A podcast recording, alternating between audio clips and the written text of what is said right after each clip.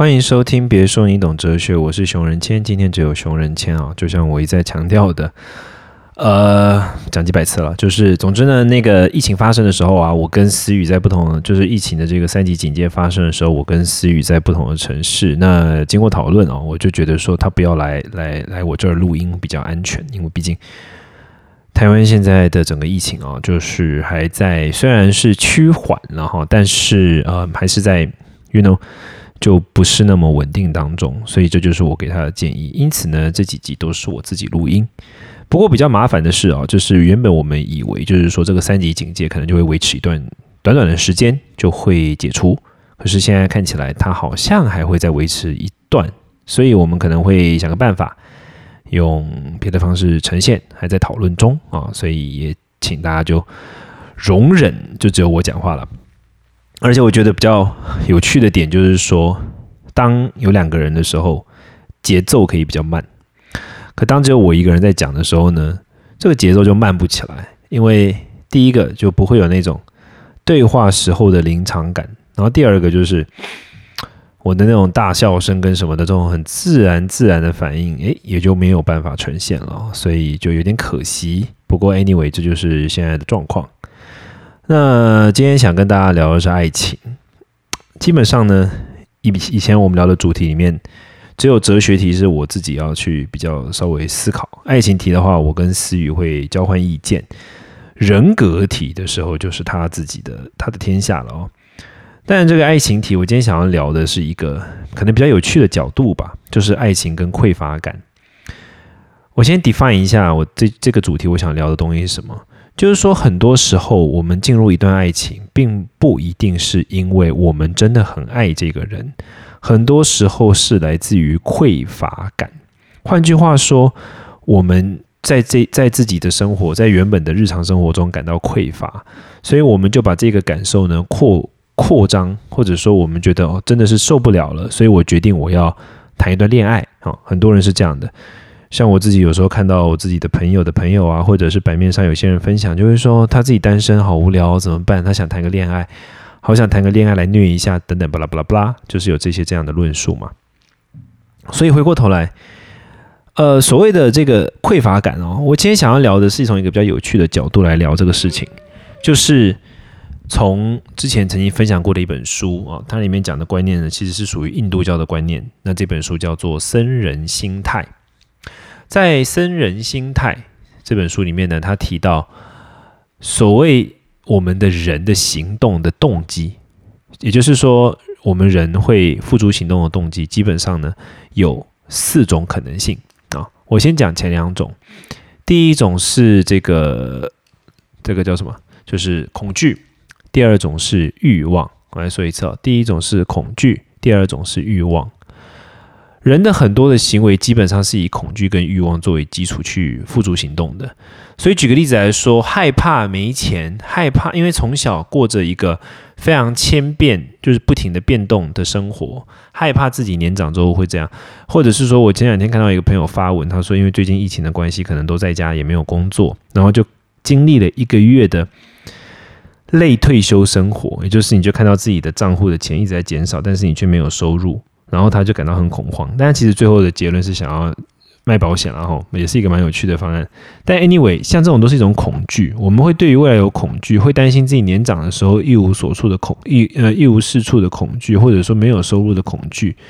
等等等等，各式各样的恐惧都会让我们感到很不安。所以为了解决这些恐惧，我们有些行动是为了解决这些恐惧而去付出的。就像我刚刚举的例子，比如说呃。有可能我们去爱一个人，或者说我们去赚一笔钱，去申请一份工作，本质上并不是因为我们喜欢这件事情，本质上是因为我们内心怀有恐惧，而我们害怕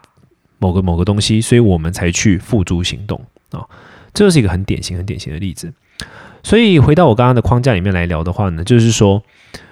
第一个，很多时候我们的行动是基于恐惧而做。那基于恐惧而做的行动，跟另外一个叫做基于欲望而做的行动，其实都对我们来说是有害的。什么叫基于欲望呢？比如说，你今天做这个东西，并不是因为你喜欢，你今天做这个东西，是因为你觉得做了它之后可以得到一个东西。举个例子来说，你赚钱，你赚钱不是因为你这份工作是你喜欢而且有意义的工作，是因为你希望赚到了钱之后可以去满足你的另外一个欲欲欲望。你做这件事情，并不是因为你喜欢这件事本身，而是因为你希望透过这件事情来满足另外一个东西，这就是欲望。你会发现，不论是以恐惧作为动机，还是以欲望作为动机，他们都有一个特点，就是。假如我是因为恐惧而谈恋爱，或者说我是因为恐惧而去赚钱，乃至于我是因为想要得到人家的关怀而谈恋爱，或者是我想要满足某我的某个欲望才去赚钱，恐惧跟欲望这一类动机，它最大的特色是，我们都把我们在做的事情当做工具，我们并不热爱我们做的事情本身。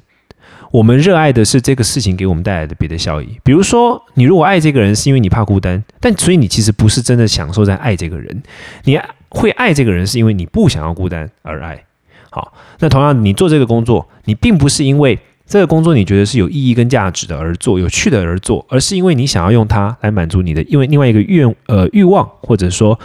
消除另外一个恐惧。那你可能会问，嗯，这样的动机不好吗？这样的想法不好吗？当然没有不好，可是它有一个很现实的层面的问题。这个现实层面的问题就是，当我们的行动是以欲望或者说以恐惧为主的时候，我们对那件事情本身的忍受度就会很低。比如说，如果你谈爱谈恋爱，并不是因为你真的爱这个人，而是因为你为了要满足你的呃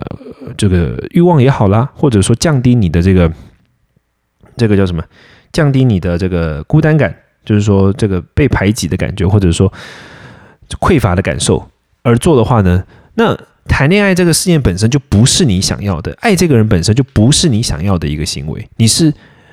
间接为了满足别的目的才做这件事，它本身并不是你想要的。既然它本身并不是你想要的，那当它本身的。